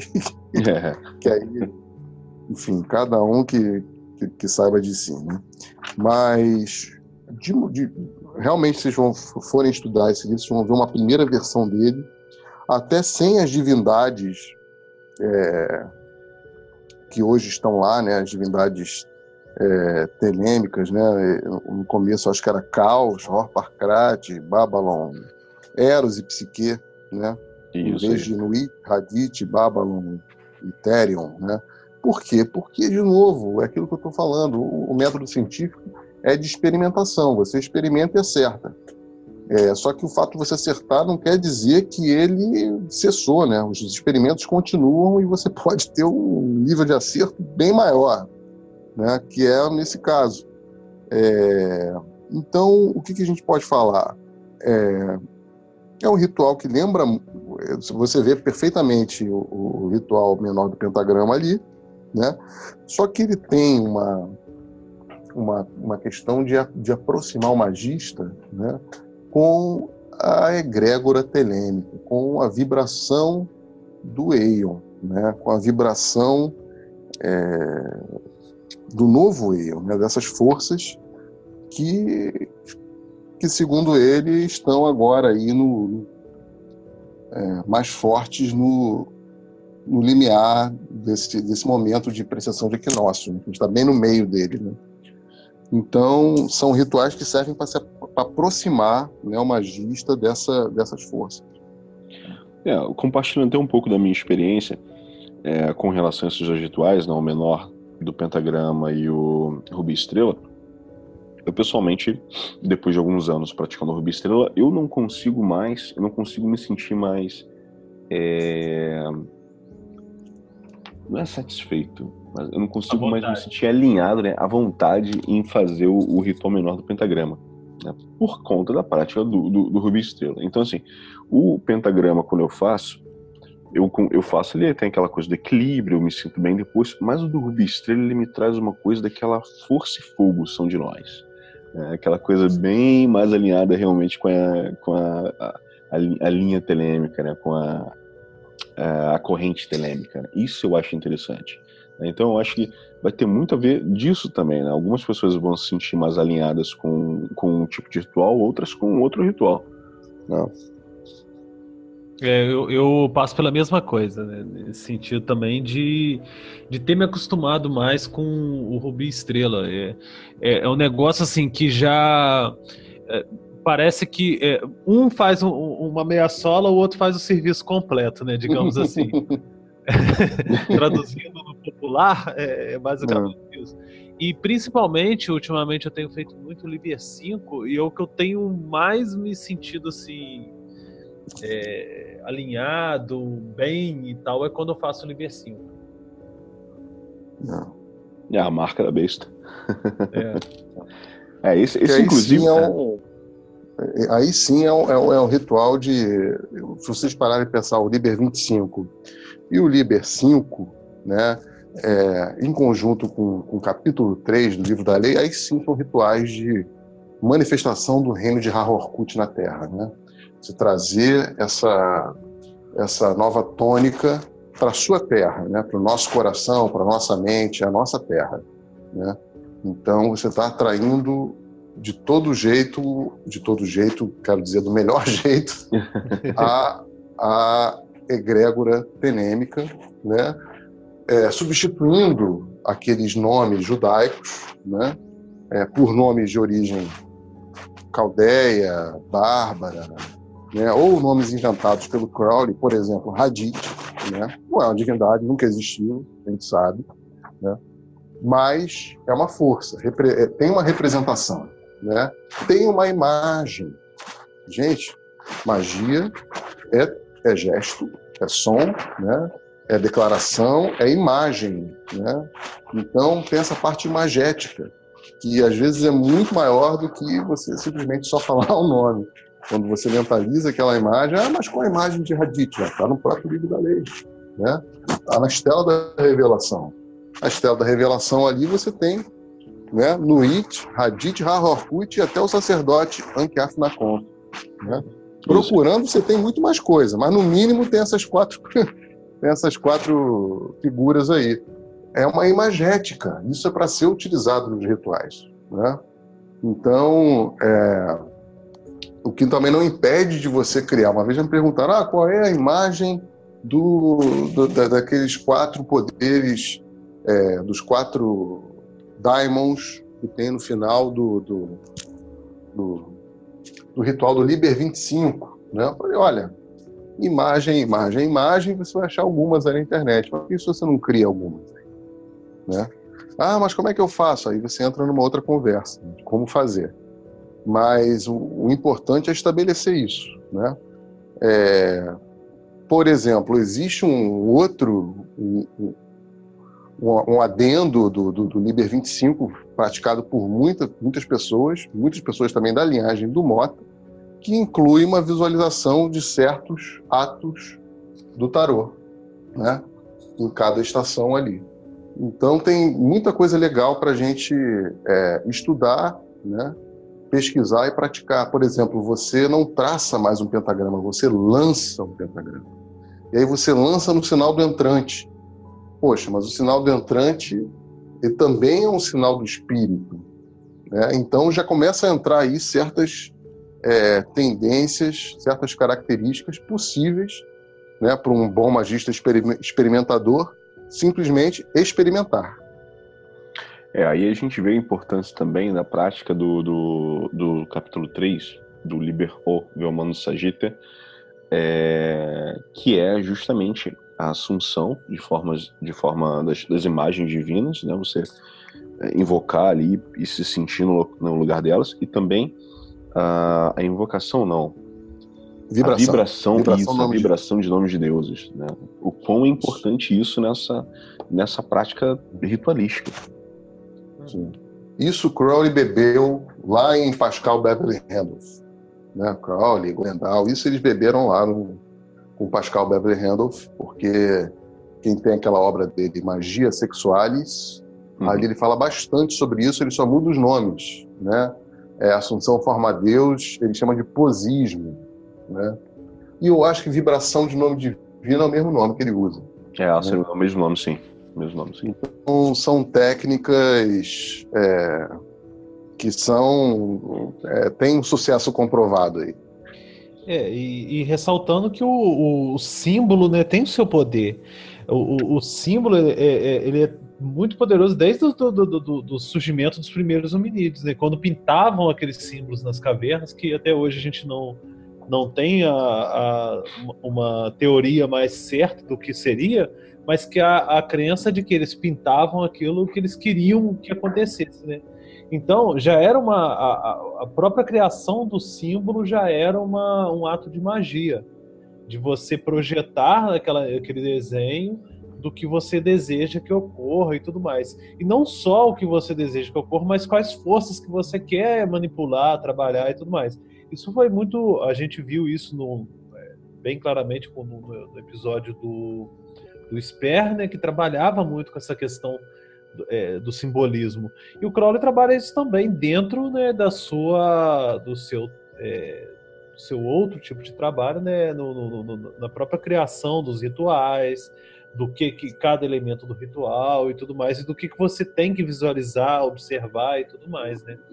Não é à toa que ele tem um, uma obra, o 777, todo dedicado para poder fazer essas correlações de símbolos, imagens e tudo mais, né? Nuit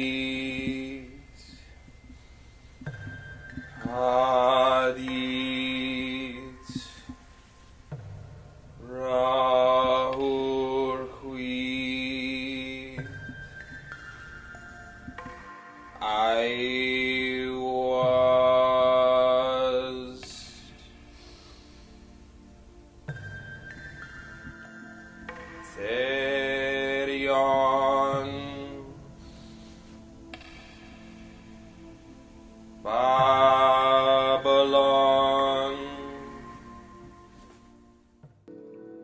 E aí a gente seguindo aqui o comentário, que eu vou aproveitar para comentar um pouquinho, né?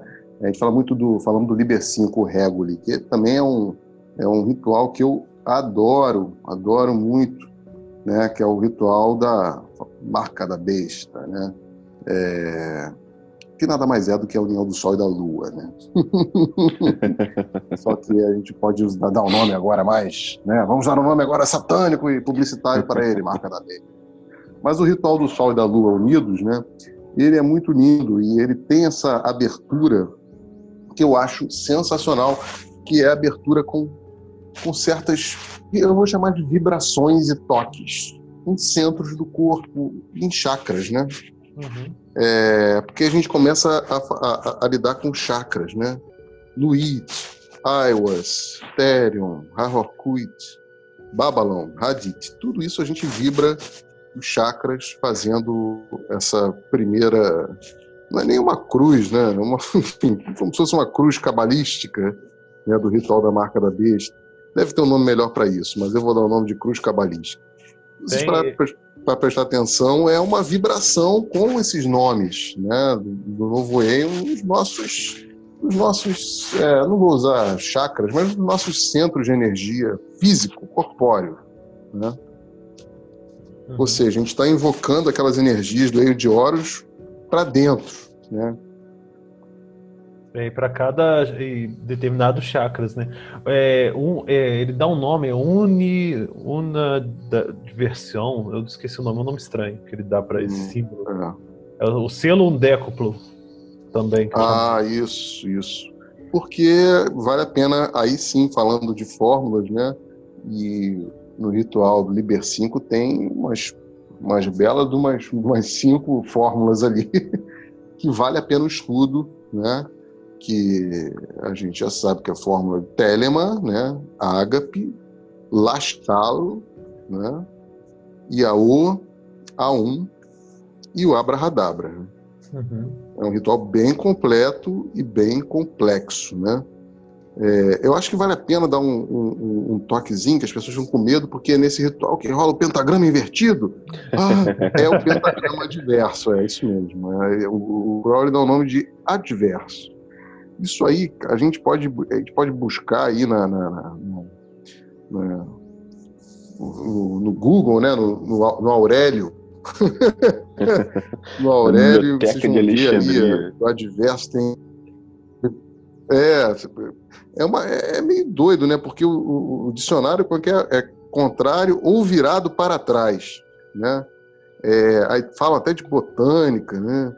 É, o eixo, o caule principal, referências opostas ou adversas, enfim. Mas eu vou dar uma dica aqui para todo mundo que talvez vai ajudar um pouquinho. Né? Vou dar duas dicas. É, a primeira dica é que cada um é, desenhe aí quatro esqueminhas da árvore da vida, sabe? Com as sefirões, assim, como se fosse fazer os quatro mundos, né? Uhum. E desenhe ali os pentagramas em cima deles, tá? Tenta achar ali onde vai encaixar esses quatro pentagramas. Quando vocês descobrirem onde encaixou, é isso. isso. tipo, ah, então é isso aqui, eu tenho que estudar isso aqui, tem que estudar isso aí. Mas de cabeça para baixo, é de cabeça para baixo. Agora de cabeça para cima, é de cabeça para cima. Agora é. tá mais em cima, tá na superna, é, tá nas supernas, né? Por quê? São caminhos, né? As pessoas não entendem que os traçados ali são sobre caminhos da árvore da vida, né? Exatamente. Então, é, como você pode ver, é, é, é eu gosto de brincar disso, que é a pessoa ela tá num ponto de vista da Terra olhando para o Sol, um determinado ritual. No outro, ela já ela está como o Sol. No outro, ela está como centro do próprio sistema solar, né? Uhum. É, então é uma, é, uma, é um outro ponto de vista, uma outra percepção e eu acho um ritual bem, bem interessante mesmo. A questão do, do pentagrama né, invertido é até pela questão de, de interpretação da, da, da antiguidade. Da, o pentagrama de cabeça para cima é o, é o, espírito regendo os quatro elementos. Aí o invertido seria o contrário, os elementos regendo o espírito, né? Aí por causa disso que tem muito desse preconceito do, do, do pentagrama invertido e tudo mais. Ah, é a pessoa que não que não dominou os elementos da matéria, mas nesse ponto, né, no, no ritual em si, não tem nada a ver. Porque aí é. já trabalha outros tipos de energia e, e, e, caminhos da árvore da vida, não é, não são os elementos que estão ali relacionados, né? São exato. os caminhos da árvore da vida. Exato, exato. É, inclusive naquele livro do Lomilo do Cat, A Magia de Aleister Crowley, o Manual dos Rituais de Telemann, lançado pela Madras, tem esse desenho uhum. falando do, do, dos pentagramas pois é. e tal, sobre, sobre a árvore da vida. É bem interessante. Sim, porque isso aí é uma coisa que é, que é, um, é um básico de instrução, né? Quando a pessoa está tá começando, poxa, mas isso aqui, isso aqui, isso aqui, olha, vamos fazer o seguinte, meu amiguinho, vamos desenhar quatro árvores da vida aí. é, gente, quem não tem, quem tem o livro vai lá ver. Quem não tem, faz isso como exercício. Isso é estudo, isso é exercício, isso é percepção. Isso aí. às vezes você nem sabe desenhar a árvore da vida direito, você vai aprender. Aí é. depois é. você vai queimar a bufa um pouquinho, colocando os quatro pentagramas ali, você vai ver os caminhos, isso e aquilo. Então, é que nem é a coisa dos símbolos de inox, né? Ah, não, mas o símbolo de inox, isso aí. Ah, não, eu já, eu já ouvi. Ah, isso é uma mistura de geomancia com coisa grega, isso não é coisa boa, não. É, é, claro que não é coisa boa. É coisa ótima, é coisa maravilhosa. É, é melhor do que boa. é melhor do que boa, gente, porque se o posismo de Lux está ligado aos graus elementais, né? É, por que, que eu chamo de graus elementais? É, são as energias que emanam do Sol para a Terra. Né? São os planetas é, do Sol, as sefirotes para a Terra. As de Nox são as do Sol para Keter, né? para cima, né? para as pernas. Aquilo que está além do então, Sol. Aquilo que está além do Sol. Então você vai. Esses rituais que são para trazer, realmente plasmar né? essas energias que estão além do Sol, ou além do bem e do mal, é. é, para a terra do magista, para a consciência dele. E uma outra situação também, né? O mundo tá tão de cabeça para baixo ultimamente que o sentido inverso tá o certo, né? Então, não, não, não, não, é para se espantar ultimamente com esse tipo de coisa, né? É, eu lembro de uma história que me falaram assim, é, para situar todo mundo, vocês dois já me conhecem um pouco. Eu sou, enfim, nascido e criado em, em tradições afro-brasileiras, né? Aí uma vez eu vi assim, ah, muito bonito, cara é mago, penemita. Aí quando o bicho aperta, vai lá falar com o Exu, né? Rapaz, eu falo com o Exu desde os 5 anos de idade, né? Meu amigaço, não quer dizer muita coisa não, né? Quer dizer grandes coisas, mas não quer dizer muita coisa não. É, essa questão de você fazer um, um ritual invocando o pentagrama da Terra ajuda bastante também, viu? Ah, mas comigo não dá certo. Então, refaz aí, vai pensando direito onde que você está errando. Tem um relato do, do Lomilo Duquette que ele usa isso há, há 50 anos e para ele foi maravilhoso. O Lomilo Duquette não conhece Exu, pelo menos não com esse nome. É, é, é e para ele foi maravilhoso e, e, abriu os caminhos dele na arte e tal, isso aquilo. Aí ele fala que ele tem um, um companheiro dele aí de ordem, é, que também tem 50 anos de magia e, e, e que parou de usar o ritual do pentagrama né? Que ele faz, ele faz todo dia, parou de usar, e aí o cara, porra, foi ficando pobre, foi ficando burro e tal, e até no Trump cara vota hoje em dia. É, então, Essa é a comprovação gente, da burrice. É comprovação da burrice, né? Então, olha, façam o pentagrama da Terra para eles não serem. O Brasil tá precisando de pentagrama da Terra. Ah, é, mas aí já, já existe um karma coletivo chamado Brasil. Né? Uma conversa com outros magistas telemitas, os caras falam, você acredita em karma? É claro que acredito em karma. Karma coletivo? Acredito mais ainda. Vê aqui a gente junto no Brasil nesse momento, se isso não é um karma coletivo. isso aí, isso aí. Lembrando, é, lembrando que o livro Karma Yoga faz parte de, de alguns dos currículos né, da, da, da Santa Ordem. Né? Sim, então, sim. É importante. Esse karma coletivo você venceu, viu, Luiz? Pô, ainda bem. Venci fugindo, né? Fugir. Nada, foi evolução. Só trilhou um caminho, um caminho diferente, né? Pegou Pô, um atalho. Fruto, fruto, de, fruto de anos de, de ritual menor do pentagrama da Terra. É. Exatamente. Uma hora, uma hora ele plasma no. Isso aí, isso aí. Pô, eu acho que só é, falta mais... Que Fala. De... Quero fazer uma piada tenebrosa. Que eu vi uma vez um, um, um, um carro do, do, evangélico. É, nunca foi um adesivo desse, né? Nunca foi sorte, sempre foi Deus. Eu pensei em fazer um, cara, também. Nunca foi Deus, sempre foi Exu.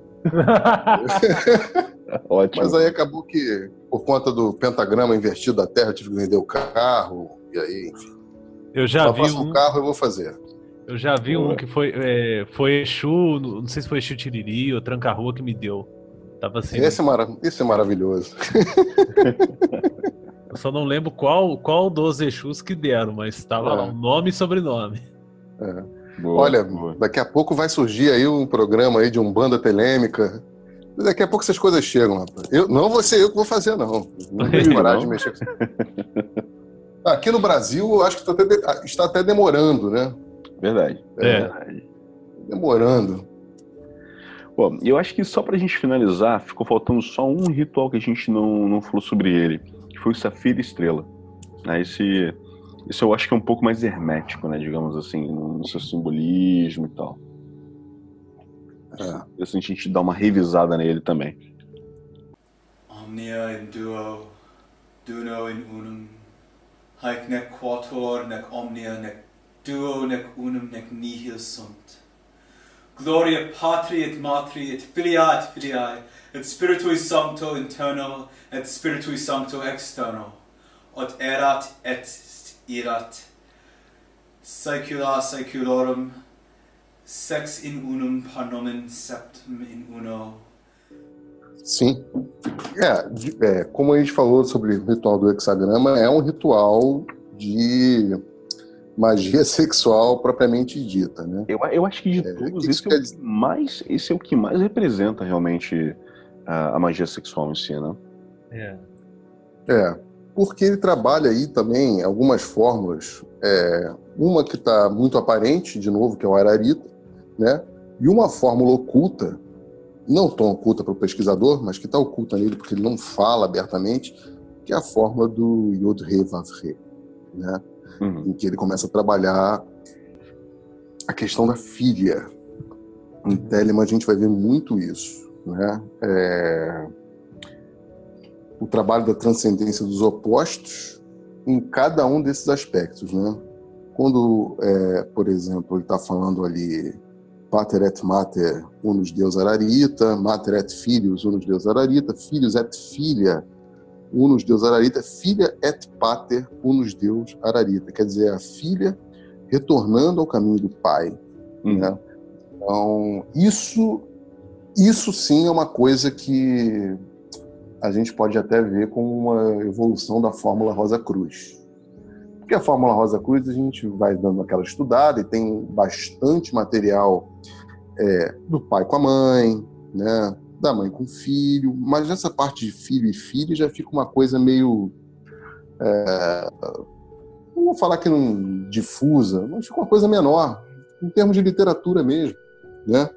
É, de novo, quem é Rosa Cruz sabe o que eu estou falando. E aí, quando entra essa coisa da filha do pai, e que ele bota logo depois as fórmulas, né?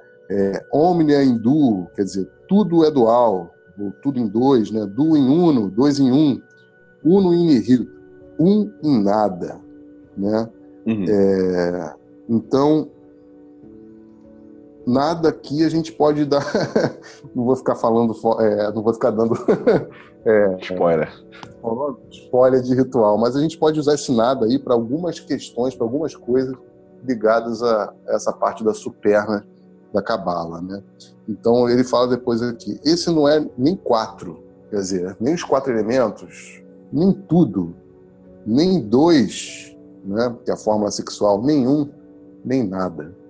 Então, é, aqui, aqui nessa parte, como estudante de ocultismo, a gente vê uma, uma nossa, um, um avanço tecnológico, magístico, né?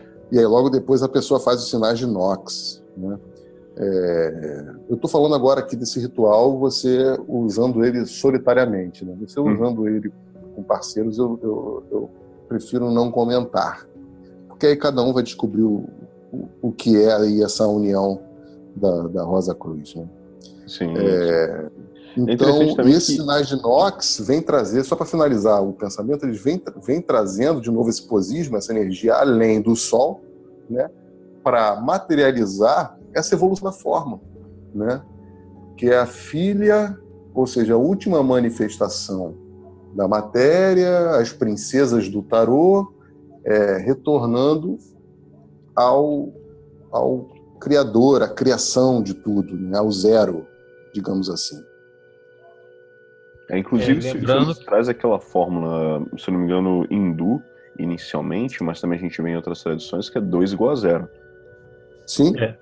E que inclusive está trabalhado também né, no Magic e Tal Tears, né, na, na, carta 5, Universo Equação 0 igual a 2. Sim, sim, isso aí.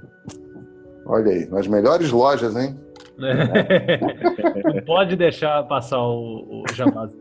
É. Clube dos Autores, Sabedoria Arcana. Até na Amazon. Ó, olha aí. Fácil para todo mundo, pô. Eu acho que a gente conseguiu cobrir os rituais básicos, né?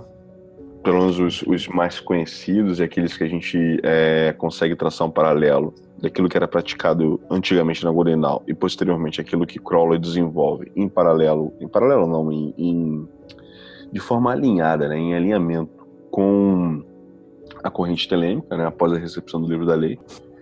Acho que a gente deixou alguma coisa de fora. A gente conseguiu cobrir, pelo menos os aspectos básicos. Eu acho que foi bem satisfatório, inclusive com vários easter eggs aí. Isso aí. e eu acho que a gente está também já uma hora e meia já de podcast. Ah. É, acho que, acho que a gente já pode já encerrar o assunto por hoje. Certamente terão, teremos outras oportunidades, como participação do Fraterror novamente. Já está oh, previamente obrigado. convidado. Né? Obrigado. Será sempre bem-vindo. E é isso. É isso, meus caros. Que vocês é. façam bom uso das informações que foram, que foram passadas hoje. Obviamente, é, a gente deixou muita coisa em aberto, porque muita coisa também não dá nem para ser dita aqui no podcast. Vocês têm que pesquisar, não dá para a gente ler um livro inteiro, explicar o ritual inteiro. O ritual vocês encontram na internet, na Biblioteca de Alexandria da, da, da Modernidade. Tem tudo que vocês precisam, como o próprio Fraterror comentou também. O Crowley ele sempre fez questão de deixar tudo em aberto, então todos os livros, todo, uma, todo o material que ele escreveu está à disposição na internet. Vocês conseguem encontrar todo o Equinox né, para baixar, para comprar, seja lá o que for. E tudo está ali, tudo descrito, todos os rituais. Agora, muita coisa, obviamente, em alguns momentos vai servir como poeira para olho de profano. Então, essas fórmulas, principalmente, você tem que estudar, você tem que ler, você tem que se aprofundar um pouco mais em Cabala, vai se aprofundar um pouco mais no Tarô, para passar a entender melhor alguns dos conceitos que a gente só tratou de forma básica aqui hoje, mas que vocês poderão tirar muito mais conteúdo se vocês se aprofundarem no estudo desses, desses rituais que a gente passou para vocês. E foram poucos, foram um total uh, oito rituais que a gente comentou. Né? Assim, num universo de algumas dezenas, né, foram apenas oito rituais que são importantes, inclusive, na, na prática diária de vocês. Né? Então, eu, como minhas últimas palavras, eu quero agradecer novamente a participação do Fraterror. Muito obrigado por ter se disposto a compartilhar um pouco da tua experiência, do teu conhecimento conosco, né? É, e mais uma vez também a companhia do, do irmão Lincoln. É isso aí. Valeu, meu irmão. Agradeço mais uma vez aí poder participar, né? É, e, e, lembrando, né, que eh, toda essa questão da magia é igual ler Dostoiévski, né? Você lê a primeira vez, não entende porcaria nenhuma, aí você insiste, lê a segunda, a terceira, aí você começa a decifrar a, os meandros ali. Dostoiévski, Nietzsche e vários outros, né? É, claro, né, a gente brinca assim, mas é porque a gente entende que a complexidade de que tal que foi feita tudo isso, né, é, transcende o, muita coisa do, do, entendimento comum. O Crowley ele partia de vários pressupostos que você tinha um entendimento básico de muita coisa, quando na verdade é, para o ser humano comum aí, mediano, é bem complexo, né? Mas a gente, com estudo, com dedicação, a gente vai decifrando esses, esses é, nuances todos aí do pensamento dele. E claro, né, eu não, eu não posso dar tudo de bandeja também, porque cabeça não foi feita só para carregar piolho, né, nem chifre. É, foi feita para usar também, né? Então, a gente recomenda aí que o, todos aí estudem, dediquem um pouquinho aí para poder chegar aí num grau mais avançado, né? Valeu, muito obrigado mais uma vez. Eu agradeço também a participação do nosso irmão Fraterror aí, né? E trazendo toda essa essa gama de, de conhecimento e compartilhando conosco. Bom, meus caros, eu que agradeço a vocês, né, aos nossos queridos frate Luiz e Lincoln, e também ao Adílio, que está ausente, mas sempre presente, é, essa oportunidade, né? falar que foi ótimo conversar com vocês, provocar com vocês? Porque eu acho que a nossa ideia é sempre a, a da provocação, você incitar e excitar certas coisas na, na, nas pessoas faz parte né, do caminho. É, falamos aqui hoje sobre ferramentas mágicas. Né? É, a magia, como diria Crowley, é a arte é, de provocar mudanças. Né? Essas mudanças são aonde? São no mundo, são no mundo físico, são na sua consciência, são em você, né? Porque a gente parte de um pressuposto que temos aqui um, um, um ego, né? Que acha-se o senhor de si, né? O senhor de tudo, mas na verdade ele é só um regente. Ele é um regente de um de um rei, de uma rainha adormecidos, né? E o trabalho da magia é acordar esse rei, é acordar essa rainha para que eles tomem aí o, o, o assento, tomem o trono deles nesse reino que somos nós mesmos.